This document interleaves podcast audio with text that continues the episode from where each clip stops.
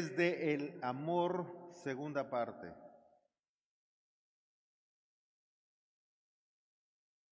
Vamos a recordar una frase que les mencionaba en base a una palabra, disciplina. Les dije hace ocho días que disciplina, dice el diccionario, que es una manera coordinada, ordenada, sistemática de hacer las cosas, de acuerdo de un método o código o alguna consideración de hacer de modo correcto esas cosas. Así es que disciplina no es pegarle a alguien, disciplina no es regañarlo, disciplina no es bajarlo porque hizo algo con lo que no estoy de acuerdo. Disciplina no es prohibirle que salga o quitarle el celular, eso no es disciplina. Disciplinar a nuestro hijo es enseñarle cómo se hacen las cosas de modo correcto. ¿Vamos bien? Que el mundo nos ha enseñado a patearlos es otro asunto, pero ese es el mundo, pero ya no vivimos en el mundo, amén. Así que, ahora, e, esa es una expresión muy fuerte, pero yo he escuchado a muchas mamás que dicen, le pegué hasta que me cansé. O sea, eso ya es maltrato, ya ni siquiera es pegarles para corregir, entre comillas. ¿Sí me estoy explicando? Se la van guardando, guardando, guardando y explotan. Oye, eso ya es algo tremendo, ya casi demonio tiene esa señora. ¿Se recuerdan a Saqueo, el chaparrito que tuvo que subirse a un árbol para ver al maestro pasar? Imagínese usted ese amor, esa pasión que tenía él, porque seguramente le había llegado a sus oídos alguna enseñanza, algún método para hacer bien las cosas. Seguramente le había llegado a él ya también el rumor de que había un hombre que oraba por los enfermos y se sanaba. Ya había llegado a él estos rumores, por eso lo quería ver. Hoy en día la gente hace todo lo contrario. Hay un rumor de que alguien hace milagros, ha de ser el diablo. Ah, pero van con el brujo, ¿no es cierto?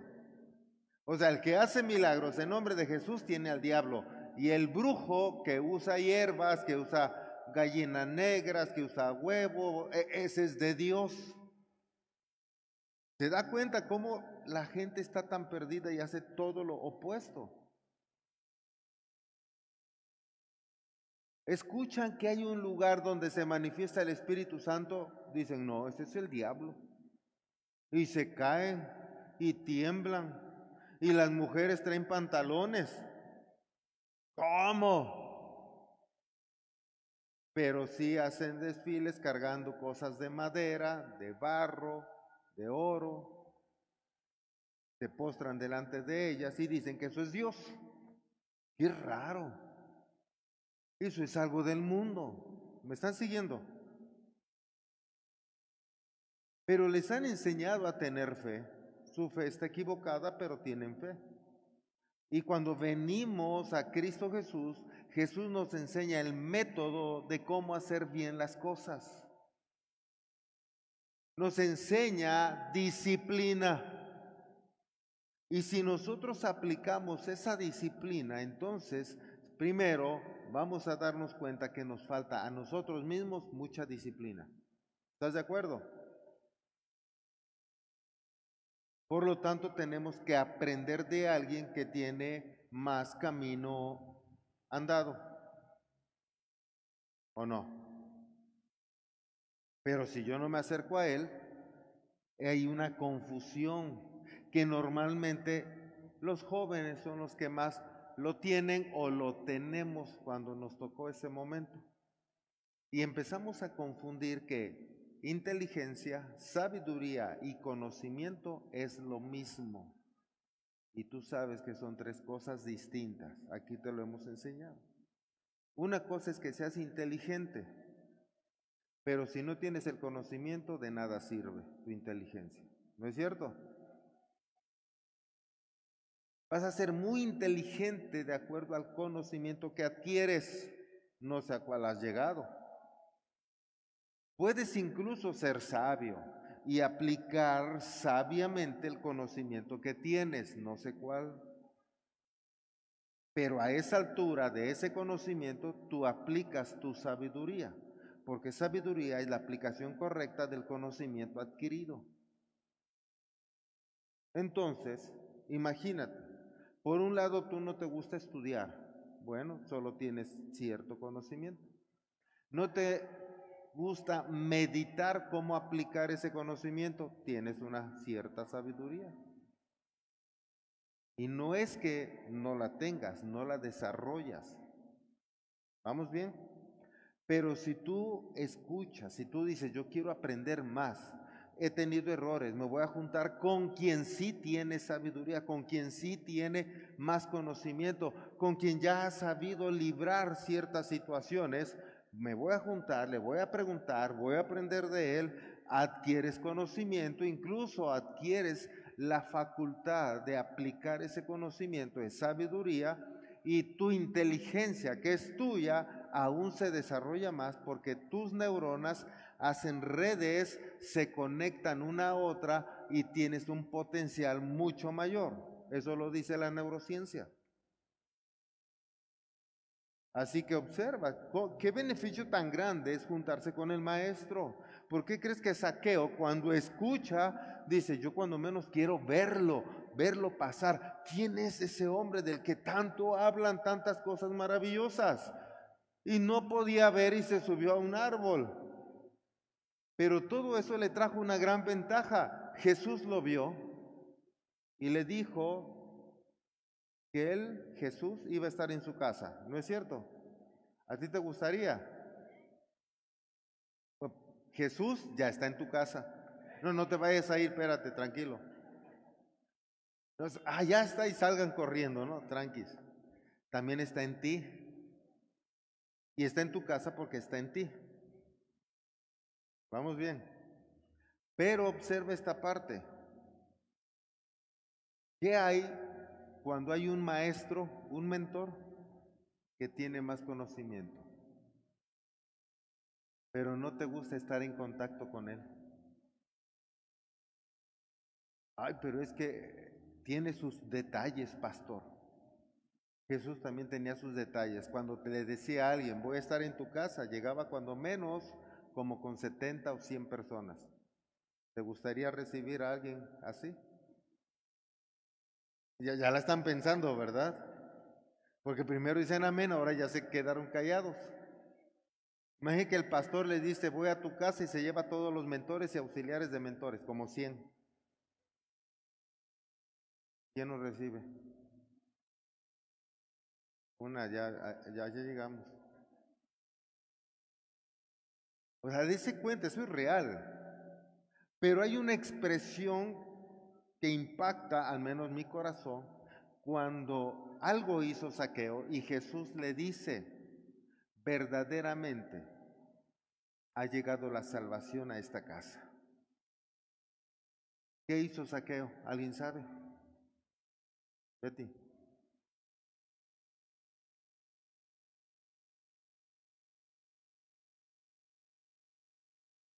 Ah, cuenta, entendió. Caray, creo que le he regado. Y si a alguien le debo, o si a alguien le he cobrado de más, o si con alguien he hecho algo que no es correcto, le voy a devolver y más. Y aún repartió también a los pobres dinero. ¿No es cierto? Quiere decir que en ese instante él se dio cuenta que lo más importante no era el dinero. Que para ser pleno no era tener ahí la caja fuerte y repleta de dinero. Bueno, no está ahí. Es que todos voltearon. No, no, no está ahí. ¿Dónde está, pastor? Me explico. O sea, eso no era lo más importante. Lo más importante era la palabra del Señor. Lo más importante era ser sano emocional y espiritualmente, porque es bueno cuando vayan al taller, saben que eso empieza en los pensamientos. Y entonces usted ha renovado sus pensamientos, Romanos 12.2, y al renovar pensamientos cambian sus acciones. En caso contrario, mismos pensamientos, mismas acciones, como en el mundo. Y aunque aquí digan aleluya, gloria a Dios, no cambias pensamientos, sigue siendo del mundo, no has sido convertido, porque no has convertido tus pensamientos. Pero renuevas tus pensamientos, cambian tus acciones. Ahora perteneces al reino porque haces las cosas o la cultura del reino. ¿Vamos bien? Luego entonces, por eso es que él ya era salvo, la salvación ya había llegado, estaba dando evidencia de esa salvación. Tenemos que dar evidencias de la salvación. Ahora bien, si nosotros, imagínense, estamos hablando de disciplina, estamos hablando que hay que corregir a los hijos, la familia, pero desde el amor. Ahora, si nosotros aprendemos a poner esta disciplina en nuestros hogares, si nosotros memorizamos la ley, los decretos que Jesús o Dios el Padre ha dictado, entonces nos vamos a regir por ello. Si yo pongo mi disciplina, mis reglas, tal vez no sea tan legal a lo mejor amo más a un hijo, a lo mejor más al otro, o eso es lo que piensan los hijos normalmente. Y entonces van a decir, papá, es que e, con él no eres tan estricto, o con aquel, a qué le das más permiso que aquel o que aquella. Y entonces tal vez, tal vez podríamos estar cometiendo errores de ponerle una regla a uno y otra regla a otro. ¿Me explico? Tal vez porque uno es más obediente y el otro es más rezongón. Y entonces cambias las reglas. Porque uno le dices a las 7 y llega a las 7 y el otro sí, pero 7 para las 9 o las 10 o las 11. ¿Verdad? Y cambias las reglas. ¿Me está siguiendo? Ahora, eso no es lo correcto, porque así se ha regido el mundo, observa. El mundo se ha regido por emociones.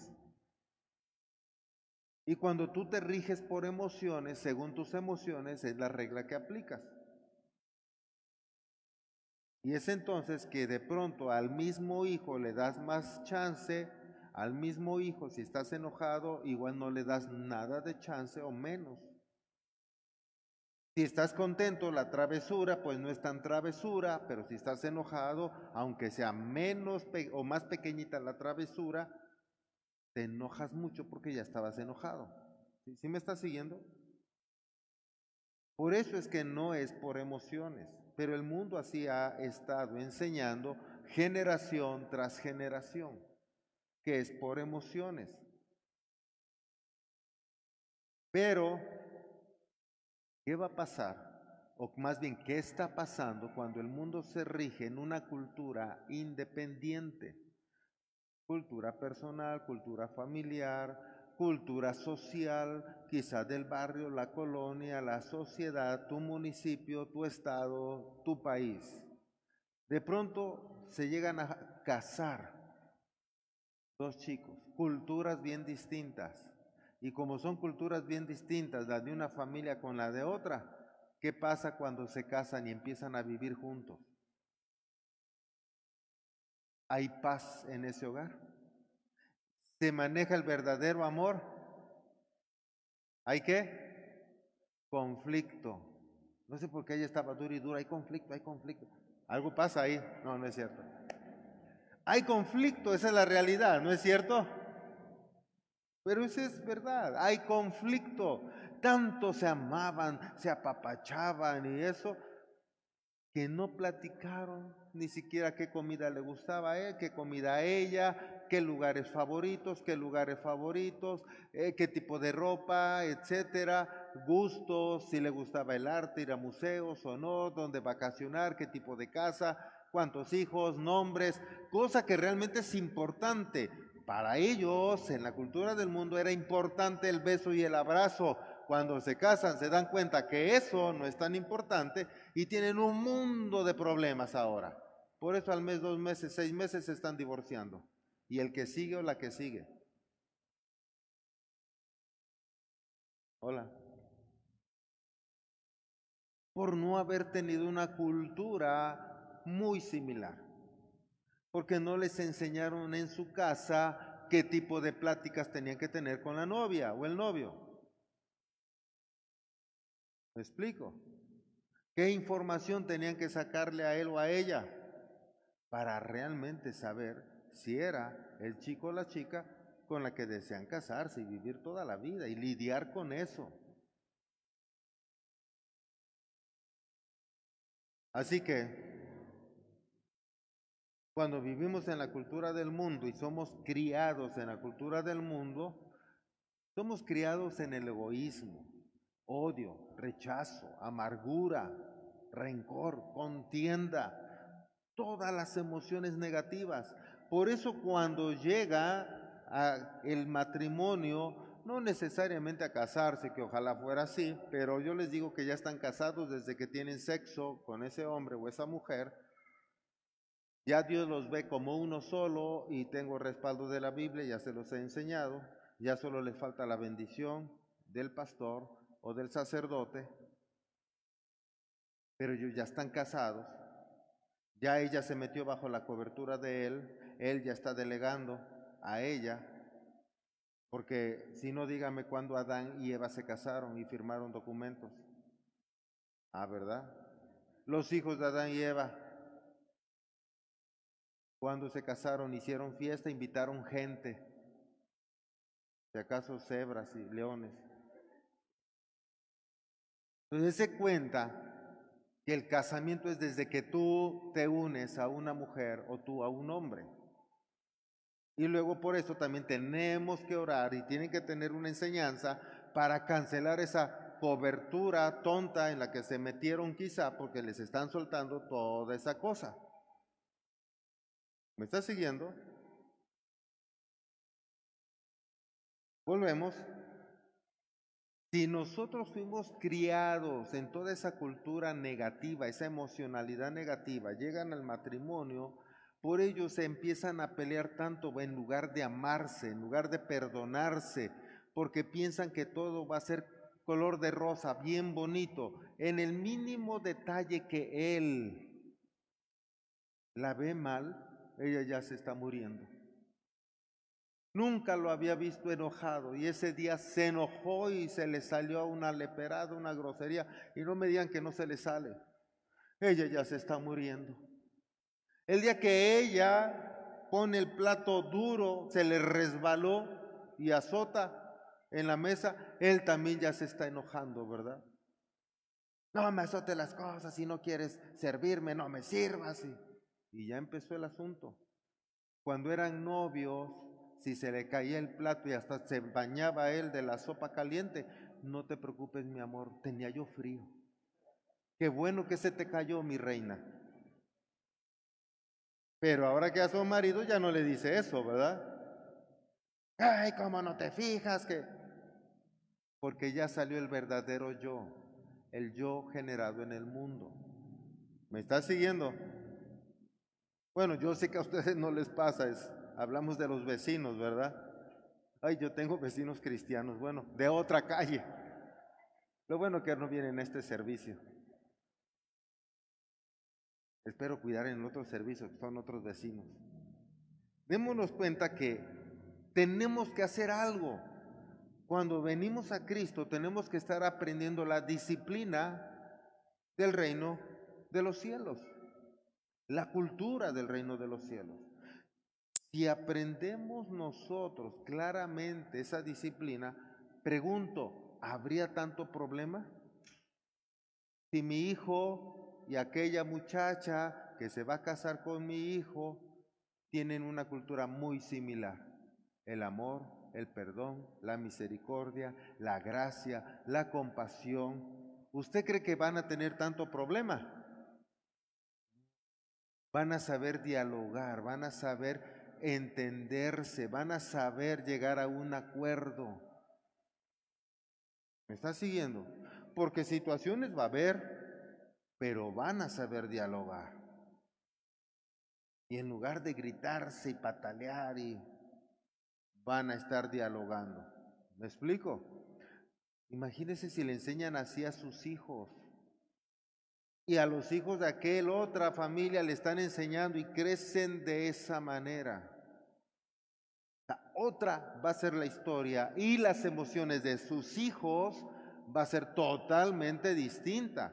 Nunca van a ver a sus padres gritarse, mentarse la mamá, pegarse, porque eso pasa, no me digan que no.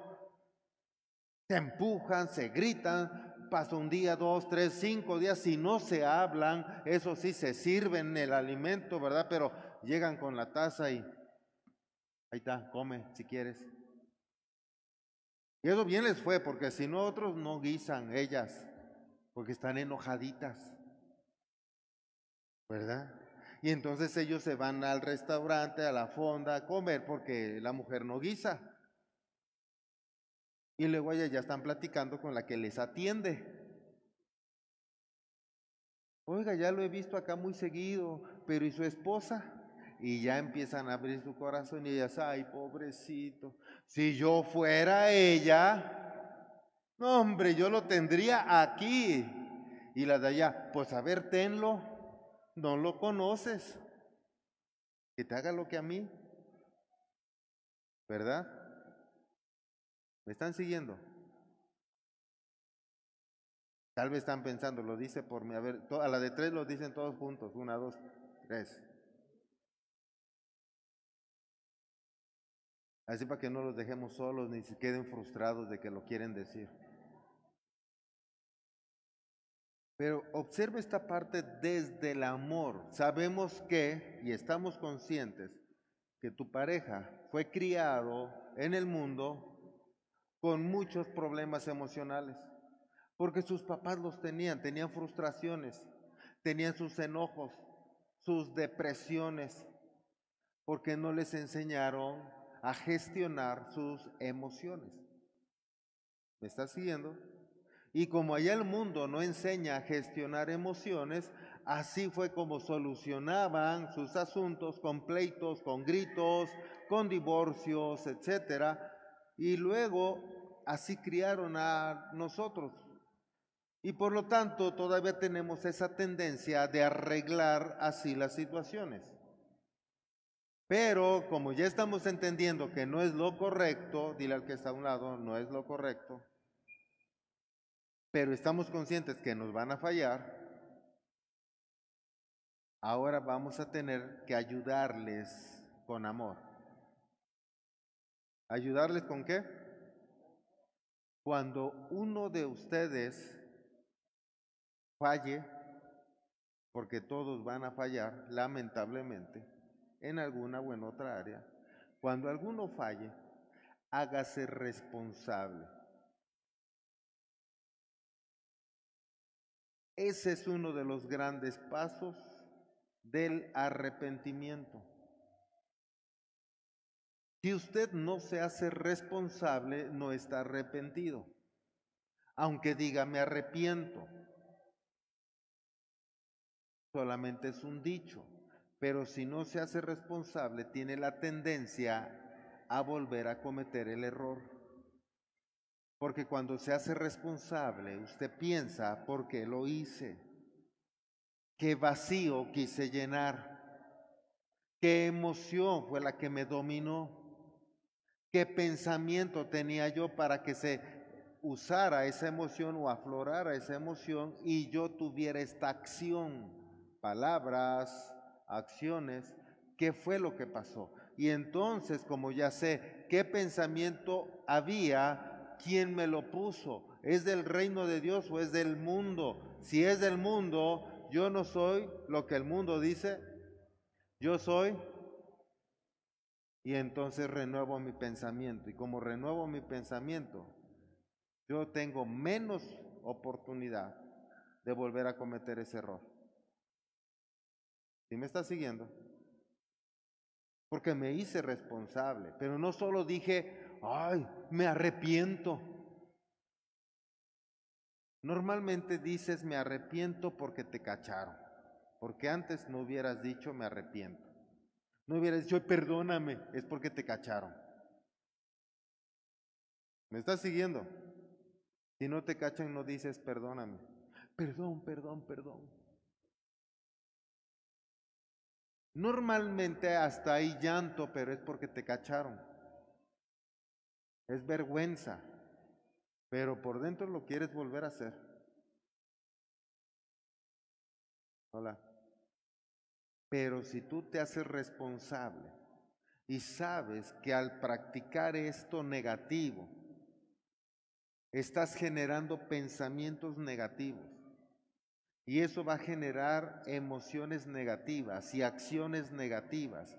Y eso hoy día comprobado científicamente se va al ADN, modificas tu ADN y se va a tu hijo y se va a tu descendencia, cuatro generaciones. Por lo tanto, tú le estás heredando ese comportamiento.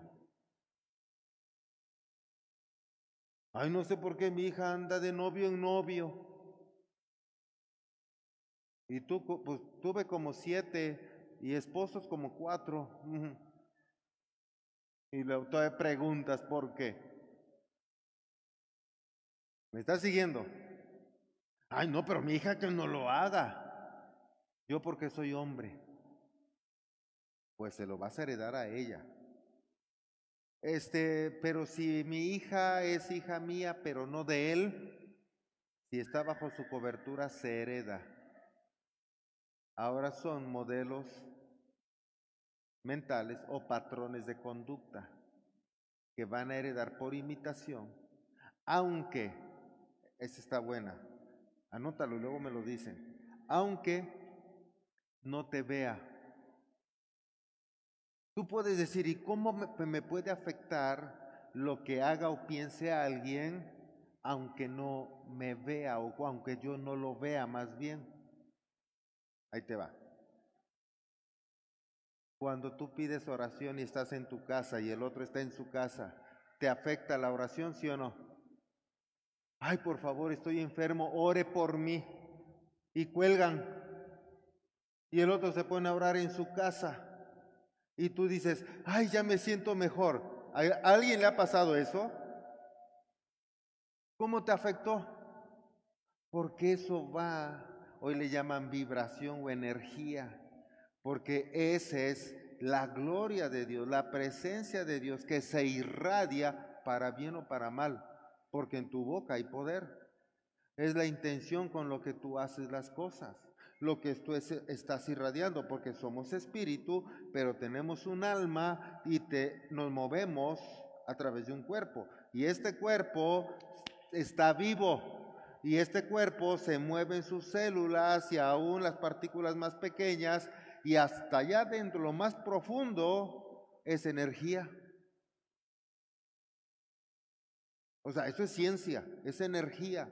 Y esa energía, o sea, todo se está moviendo allá adentro y al estarse moviendo produce una energía negativa o positiva según tú lo, lo hagas o sientas. ¿Me estás siguiendo?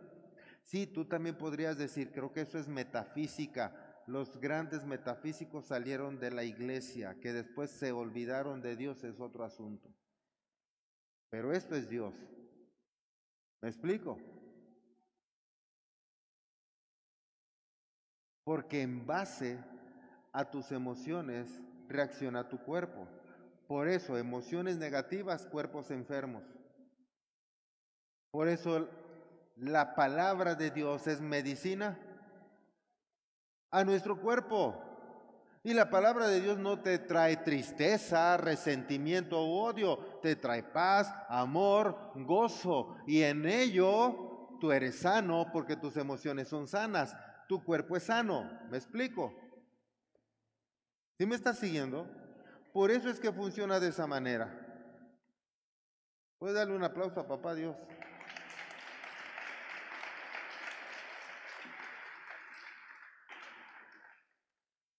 Observa, por eso es que cuando tú te juntas con un hombre, ese hombre va a empezar a delegarle a tus hijos todo lo que él es, lo que él piensa, lo que él siente.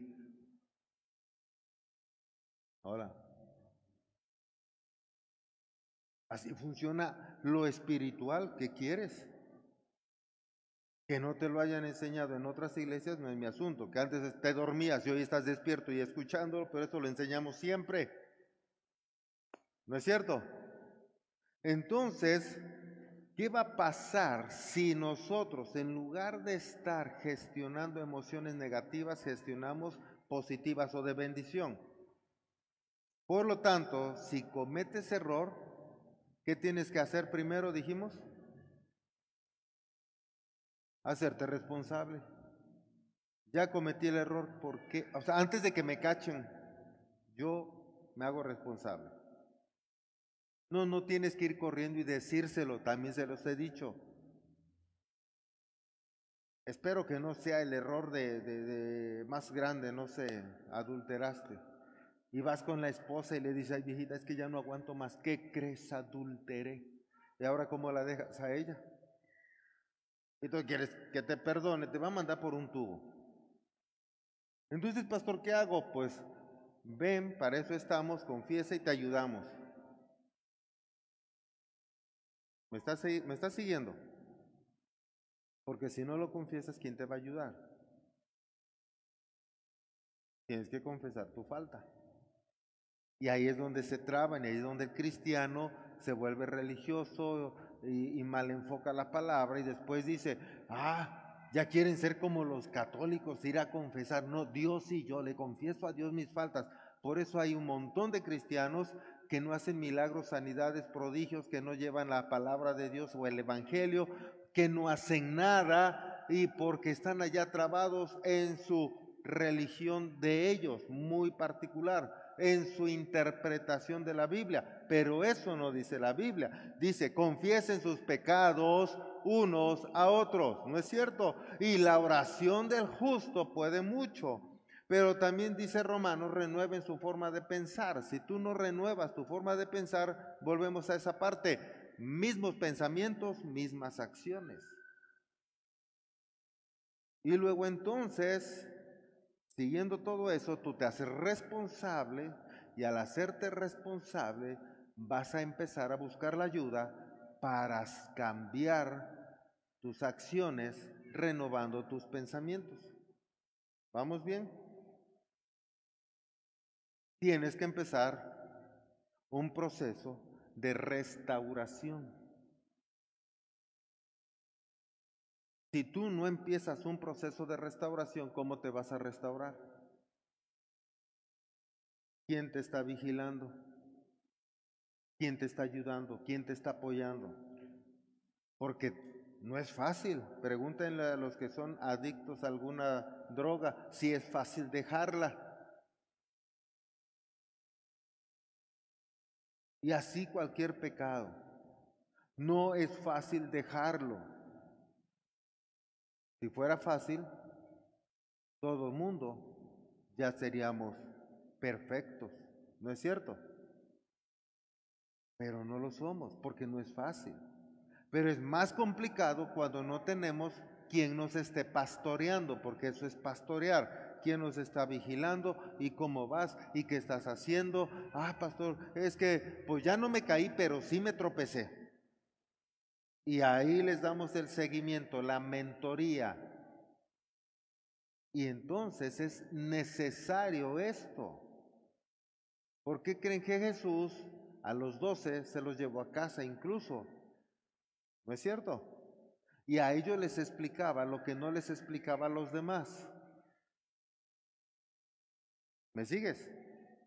Necesitamos hacer eso si tú quieres cambiar. Si no, Ahí viene la parte de la cultura también. Por otra parte, tú fuiste el que cometiste error, fue la primera, el primer ejemplo. Te haces responsable, buscas quien te ayude, no busques hacia abajo, no busques tus cuates de parranda, busca un mentor o busca a los pastores. ¿Vamos bien? De plano no quieres con ellos, pues busca un psicólogo. Ya está muy loco, busca un psiquiatra. ¿Qué quieres? O ven con un coach. O te conseguimos uno, pues si no quieres. Necesitas ayuda. Solo no puedes. ¿Vamos bien? Ahora, pero ¿qué tal si el que falló es el otro? Entonces, desde el amor tengo que perdonar. Desde el amor tengo que gestionar misericordia, compasión. ¿O no? Ahí hubiera escuchado un amén. Pero yo sé que si tú lo haces, me tienen que perdonar, porque con la vara que midan serán. Y me tienen que perdonar porque son cristianos, no que eres cristiano, no que vas a la iglesia. Pero cuando te lo hacen, ay, ¿por qué? Duele como a usted no se lo hicieron. Te das cuenta que esas son reglas del mundo, no las del reino. Porque si lo haces, quieres el perdón. Si te lo hacen, ah, que el diablo cargue con él. No es cierto. Se dan cuenta que esa no es la cultura del reino. Esa es la cultura del mundo. Si Dios tuviera ese pensamiento, ¿cuántas no le has hecho? Yo hubiera dicho que el diablo cargue con él. Hace quién sabe cuánto tiempo. ¿No es cierto? Pero te ha seguido recibiendo porque te ha seguido perdonando. Te ha seguido amando porque Él es amor. Y lo único que sabe es amar. Y bendice y guarda y protege y te educa y te vuelve a enseñar y te da una y otra y otra oportunidad.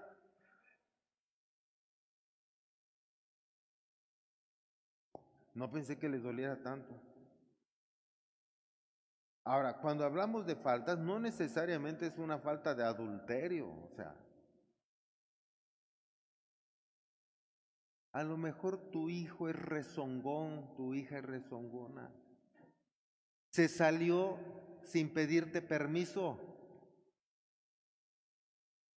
Le dijiste que a las siete llegó a las nueve. Te tomó 10, 20, 50 pesos de tu monedero. Ya, va creciendo el asunto, ¿no? Tenía novio y nunca te dijo. Volteo. Hasta que hasta que le cachaste. Hasta que viste en la pantalla corazoncitos y mmm, que el Señor lo reprenda. Lo bueno que se puede ir viajar eso, ¿va? date cuenta que tú estás recibiendo el fallo de alguien en quien has puesto tu confianza. La realidad, cuando pones tu confianza en alguien, tu amor en alguien, no es necesario un fallo enorme, el que sea, es enorme. Si me sigues? El que sea es enorme. Nunca pensaste que tu hija iba a tener sexo antes del casamiento y lo tuvo. Ah.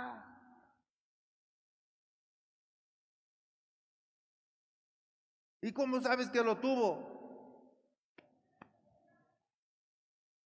no fue el Espíritu Santo. Y ahora, o haces lo que el mundo la pateas, la tiras, anda, vete, no te quiero, volver a ver, o le ayudas desde el amor.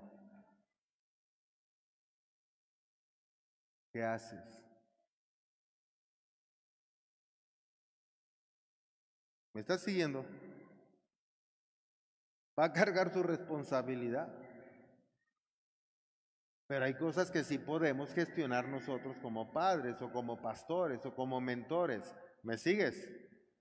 Desde el amor.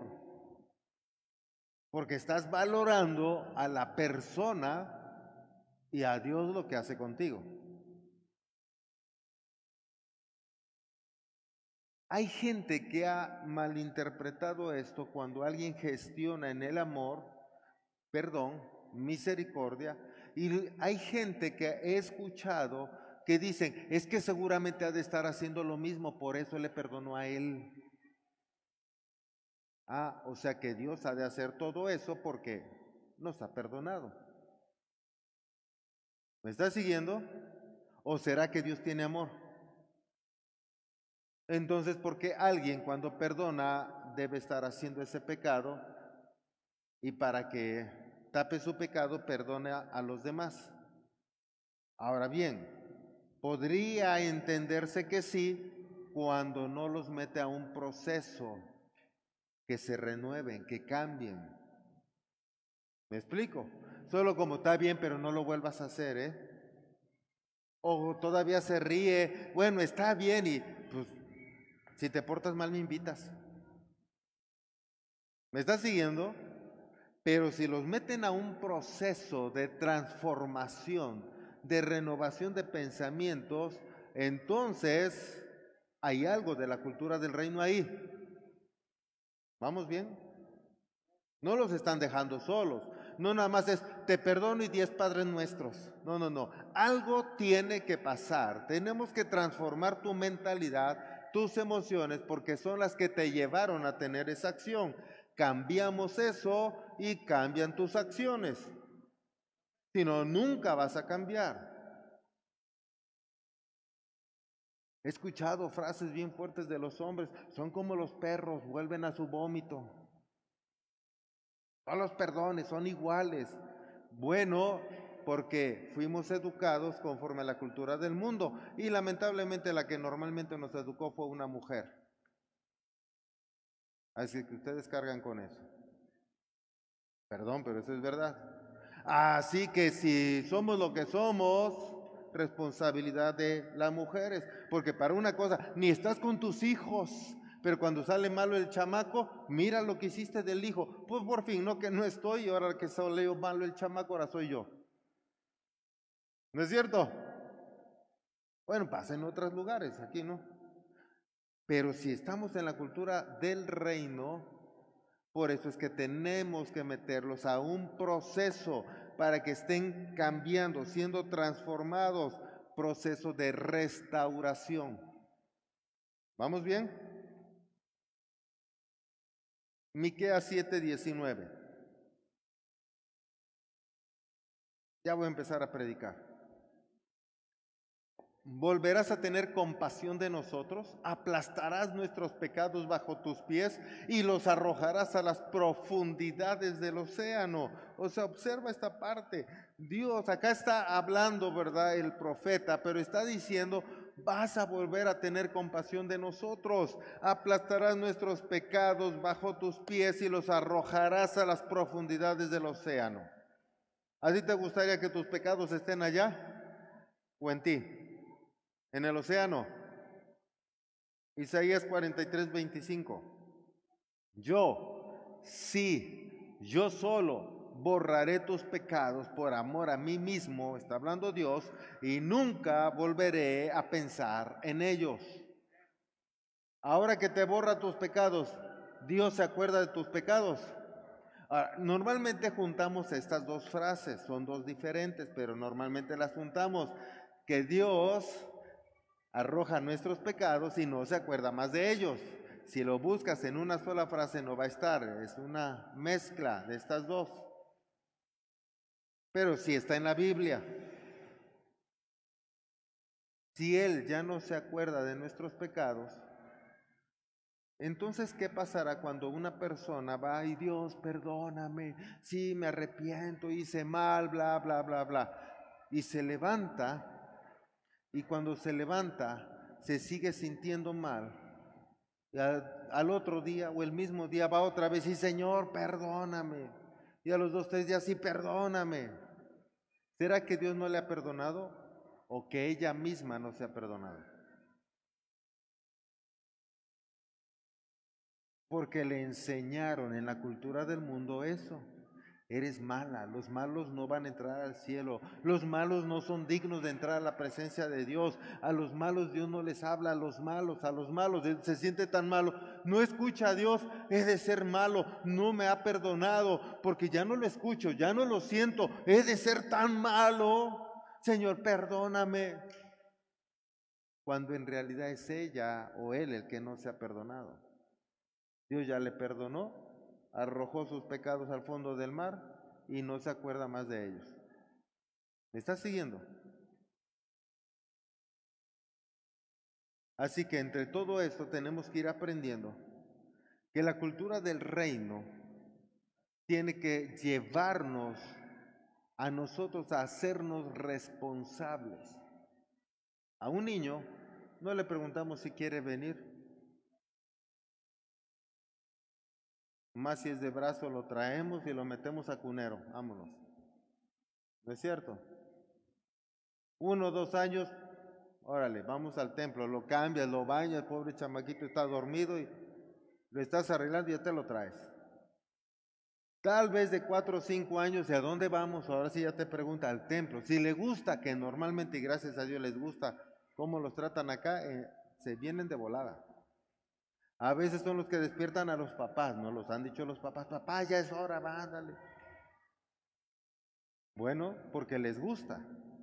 Si tú lo educas desde niño en la cultura del reino, otra vez, no tu cultura, la del reino, no la del mundo que todavía traes, la del reino. Estudias la palabra, meditas las escrituras, la memorizas, la practicas, la vives y e, haces y provocas que ellos memoricen la palabra, la estudien, la mediten, la vivan. Tal vez tú digas, eso es religiosidad. No, eso es lo que hace el mundo con nosotros allá afuera. Nos repiten una y otra y otra y otra vez su cultura y acá la gente no quiere ser religiosa y por eso no cambian y siguen siendo lo que son, según el mundo por no leer la Biblia, por no estudiarla, por no meditarla, por no memorizarla, por no practicarla. Pero si eso le enseñamos a nuestros hijos, ellos van a vivir con esa capacidad de amar, de perdonar, de gestionar sus emociones, pero además todo eso va a provocar que atraigan la bendición no serán limosneros de bendición. Dios, dame dinero. Dios, dame salud. Dios, dame paz. Dios, dame, dame. Cuando dice la escritura que si nosotros cumplimos las ordenanzas, las bendiciones nos alcanzarán. Dice, y todo lo que tú emprendas será prosperado. Wow, ¿te das cuenta? Nos conviene enseñarles la cultura del reino no estarán mendigando, porque entonces sí causará el efecto de que lo que aún tú deseas te llega, porque lo estarás deseando en el amor, en el equilibrio del amor, no en el del egoísmo, no para aplastar a alguien, sino porque hay una necesidad. ¿Me explico? Esa es la parte importante, la gran diferencia que existe entre la cultura del mundo y la del reino. Y tiene que ser desde el amor. Isaías 43, no, perdón, punto 1. Ponle ahí como nombre a ese punto. No juzgaríamos a los demás duramente. En la cultura del mundo, perdón, del reino, no vamos a juzgar duramente a los demás. San Lucas 6, 37 al 38. Tendríamos esto en nuestra mente, este versículo o estos versículos memorizados, practicados, aplicados. Dice, no juzguéis y no seréis, no condenéis y no seréis, perdonad y seréis, dad y seos medida buena, apretada, remecida y rebosando darán en tu regazo, porque con la misma medida con que medís os volverán a medir. Wow. Date cuenta, Primero, hasta me conviene no juzgar porque ya no voy a ser juzgado. Pero para no juzgar, tengo que estar desde el amor. Porque desde el egoísmo, desde el resentimiento, desde la frustración, sí juzgo. ¿Y porque le va bien a él? Si a veces ni viene, y porque le va bien al otro, ni cristiano es, y porque a los malos les va mejor. Y tú estás juzgando. Cuando estás en el amor, tú no te preocupas por ellos, tú estás ocupado llevando el Evangelio. Estás ocupado enseñando, adiestrando y equipando a tu propia descendencia. Porque sabes que si ellos no juzgan, no serán juzgados. Si les enseñas a no criticar, no serán criticados. Si les enseñas a dar una buena medida, recibirán una buena medida. Y todavía la medida que les den será apretada y remecida. ¿Te das cuenta?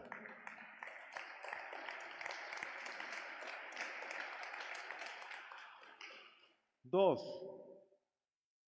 el que cometiera el error estaría totalmente consciente de su hecho y de lo que podría perder y ahora querrá recuperarlo. En la cultura del reino, como lamentablemente en nuestra generación y aún una o dos abajo, todavía van a traer mucha cultura del mundo, vamos a cometer muchos errores. Pero como ya estás memorizando y estudiando la palabra, quiero imaginar lo que ya, ya, ya te vi haciéndolo. Entonces, cuando cometas un error, cuando el niño le rezongue al papá, la muchacha, oye hija, y ayuda a tu mamá, ay, porque ya la ayudé yo, que vaya la otra. Bueno, ya la regué, no le tengo que decir eso a mi papá, y menos en ese tono.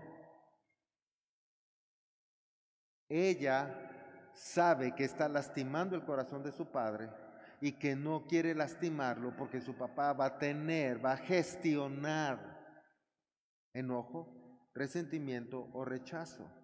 Pero al gestionar el papá rechazo, o sea, él se siente rechazado, él se siente enojado, él se siente menospreciado, ahora esa emoción le va a invadir y le va a generar un pensamiento creo que no he educado bien a mi hija, a mi hijo, he sido un mal padre, creo que no lo he hecho bien. Ese pensamiento genera una emoción más.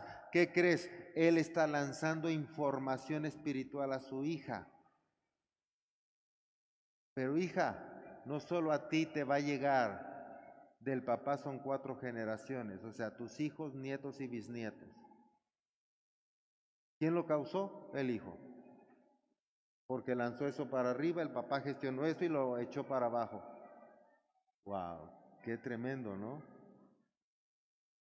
¿Vamos bien o no? Bueno, esto es cultura del reino. Yo no sé si quieras escuchar esto, solamente que Cristo vive. ¿Vamos bien o Cristo vive? Y yo no digo que no viva, pero date cuenta, aquí das testimonio de que vive. Porque tu vida va a cambiar, la de tus hijos va a cambiar. Y no tendrás que decir gloria a Dios. Los demás por tu vida dirán gloria a Dios.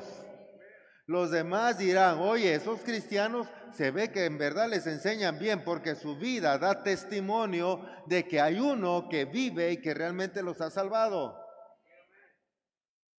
Como con saqueo, verdaderamente la salvación habrá llegado a tu casa.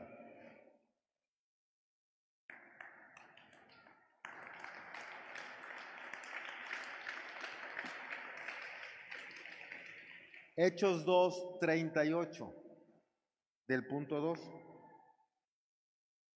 Pedro contestó, cada uno de ustedes debe arrepentirse de sus pecados y volver a Dios y ser bautizado en el nombre de Jesucristo para el perdón de sus pecados. Entonces recibirán el regalo del Espíritu Santo. Ahora observa, esto no es algo que se haga una única vez. Porque muchas veces en esa única o primera vez que lo hacen, ni siquiera lo hacen conscientemente. He escuchado en toda esta historia que he sido pastor, en donde hay papás que le compran el bautismo a su hijo. Si tú te bautizas, te doy permiso que te vayas a las fiestas. En lugar de que te portes bien, ahora te doy permiso de irte a las fiestas. ¿Qué onda? Luego se ve que no conocen la Biblia, no conocen el Evangelio, no tienen al Espíritu Santo. ¿Me estás siguiendo? Perdón, pero tú crees que Jesús dice, bueno, a ver, si te bautizas te doy chance de irte a los toros y embriagarte o irte al antro. ¿Te da chance? ¿Por qué nosotros sí? Porque eso habla de la cultura del mundo, no la del reino. ¿Le valió el bautizo a ese? No, no le valió.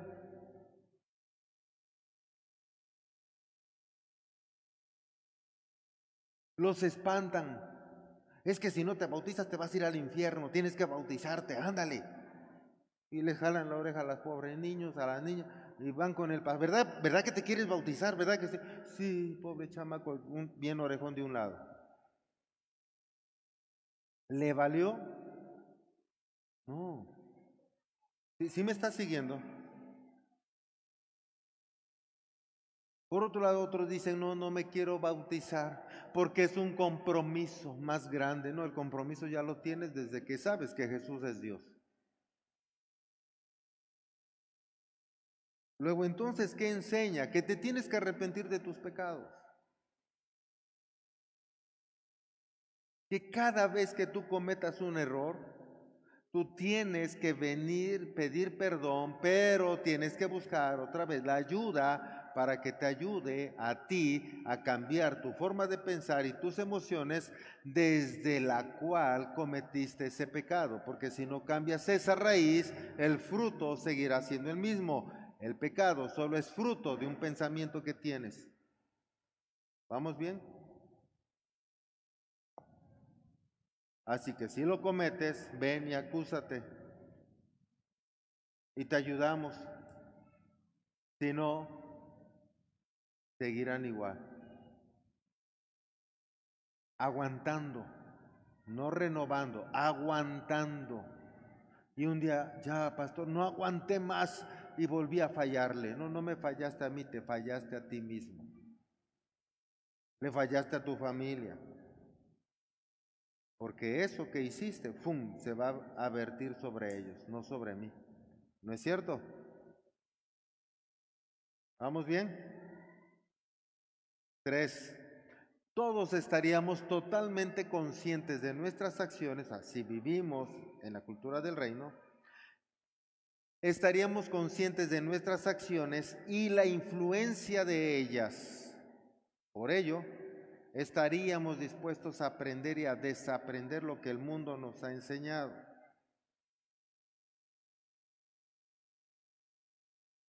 Si nosotros vivimos en la cultura del reino y sabemos lo que ya estás sabiendo hoy, y sabes que todo lo que pienses, todo lo que hagas, todo lo que sientas, todo eso va a vertirse. Porque observa esta parte, yo sé que puede haber dudas, y allá tal vez en Facebook. ¿Y con qué me comprueban eso? Bien sencillo, dice la escritura, si cometes pecado, dice Dios, visitaré la maldad de los padres, ¿sí o no? ¿Hasta dónde? Hasta la cuarta generación. ¿Cómo la va a visitar? La maldad. O sea, cómo el hijo va a heredar la maldad del padre. ¿Cómo el nieto, ¿Cómo el bisnieto, ¿Cómo el tataranieto. Pues porque se va en el ADN. La neurociencia hoy lo dice. Hoy lo conoce como biotransgeneracional y saben y han hecho pruebas que sí muta el ADN. Bueno, si no me quieres creer, solo investiga y estudia esto. ¿Me explico? Dios lo dice, la ciencia lo corrobora. Si tú no quieres entender que así funciona, pues nada más échale un lente a tu descendencia y a tus errores y a los de tus padres y abuelos, bisabuelos, tatarabuelos, 30 personas ahí arriba. Chécalo. Son los que te están delegando a ti todo eso. Y luego tú, ahí va para abajo también, si no corriges. Por eso, si estamos conscientes de esto, tú dirías, wow, yo no quiero delegarle esto, ya lo estoy pensando, no, Señor, yo no soy lo que el mundo dice que soy, yo soy lo que tú dices que yo soy. Rechazo este pensamiento y tengo este otro pensamiento. Hey, rechazo esta emoción, yo declaro esta otra emoción y gestiono mis emociones y camino en paz, en bendición, en armonía y eso es lo que voy a irradiar. ¿Me sigues? Dijo, Dios está en la Biblia, en lo bueno en lo santo, ¿en qué más? En lo puro. ¿En esto qué? ¿En esto qué dijo? Pensad. ¿Por qué tenemos que pensar en eso? Porque Él sabe cómo funciona. Porque pensamientos te generan elecciones. Eliges según tus pensamientos. Esas elecciones te generan un comportamiento, el comportamiento una acción, la acción te genera una emoción y la emoción más pensamientos y vuelve a empezar el ciclo. Por eso el Señor que lo sabe nos dice en lo bueno, en lo santo, en lo puro, si hay algo bueno en esto, en esto piensa. Wow. Ahora, eso es lo que tenemos que memorizar para poder vivir la cultura del reino, no ser religiosos, tener cultura. Eso es cultura, no religiosidad. Cuatro, al buscar más de Dios y la ayuda de quienes más camino andado tienen, cometeríamos menos errores. El problema, les decía yo al principio, es que hoy las generaciones quieren solos, se creen más inteligentes. Yo no dudo que sean más inteligentes, pero no tienen más conocimiento porque no han vivido lo que ya hemos vivido nosotros, no han estudiado ni lo que hemos estudiado. Luego entonces, aunque sean más inteligentes, tienen menos conocimiento, por lo tanto, menos sabiduría. Y tienen que buscar a alguien y eso es honrar a los mayores. Y eso es escuchar, aprender, porque el beneficio no es para el mayor, es para él, el joven y su descendencia. ¿Me sigues? Eso aprendieron. Date cuenta que los filósofos, porque hasta el día de hoy conocemos de Sócrates o de Platón o de Aristóteles, porque tuvieron discípulos. porque sabemos de Jesús? Tuvo discípulos. ¿Por qué de Buda tuvo discípulos? ¿Por qué de todos ellos? Porque tuvieron discípulos. ¿Me estás siguiendo? ¿Y qué tal si tu papá logró algo, el tío, el abuelo, el mentor, el pastor? Y tú dices, ah, no, yo puedo solo. No te haces discípulo. Bueno, no eres discípulo de él, pero de alguien más sí estás aprendiendo. Tal vez Jesús no sea tu Señor, pero tienes un Señor que no es Jesús. ¿Me estás siguiendo? Tal vez no le sirves a Dios, pero le sirves a alguien, pero no a Dios, si no le sirves a Él. Tal vez no te sometes a la cultura del reino, pero te estás sometiendo a otra cultura. ¿Vamos bien? Si hacemos conciencia de esto, verdaderamente vamos a buscar entonces la ayuda, vamos a aprender la cultura del reino de los cielos y sabemos que al hacer esto, todas las cosas nos ayudan a bien. Proverbios 13:20. Camina con sabios y te harás, júntate con necios y te meterás Así de fácil.